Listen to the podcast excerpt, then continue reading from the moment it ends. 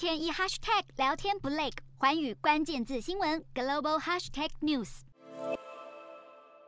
乌克兰士兵从洞里拉出一具具死状凄惨的人类骨骸，将这些被胡乱掩埋的遗体妥善处理，每块白布下都覆盖着一个遭俄军虐杀的无辜性命。这是乌军近期收复东北大城伊久姆后，在郊区森林里发现的大型乱葬岗，才刚往下挖，就发掘超过四百具遗体。大多数罹难者都是平民，遗体迹象显示，百分之九十九的罹难者都是受到折磨致死，还有部分死者是在乌军抵达前不久才刚被急忙撤退的俄军士兵处决后丢弃。对此，整个国际社会都再也无法容忍俄军的蛮横恶行。而乌国总统泽伦斯基更怒批俄罗斯已犯下多起战争罪，证据都已显现在全世界的眼前。泽伦斯基更进一步指出，尽管乌军九月份以来迅速收复失土，但战争的局势有没有因此而扭转，目前还言之过早。泽伦斯基也借此再次敦促西方国家尽速提供现代化武器，特别是至今还不愿提供先进装甲车给乌克兰的德国。泽伦斯基一再强调，乌俄战争持续时间的长短以及终战最大关键就是西方国家军援乌克兰的速度。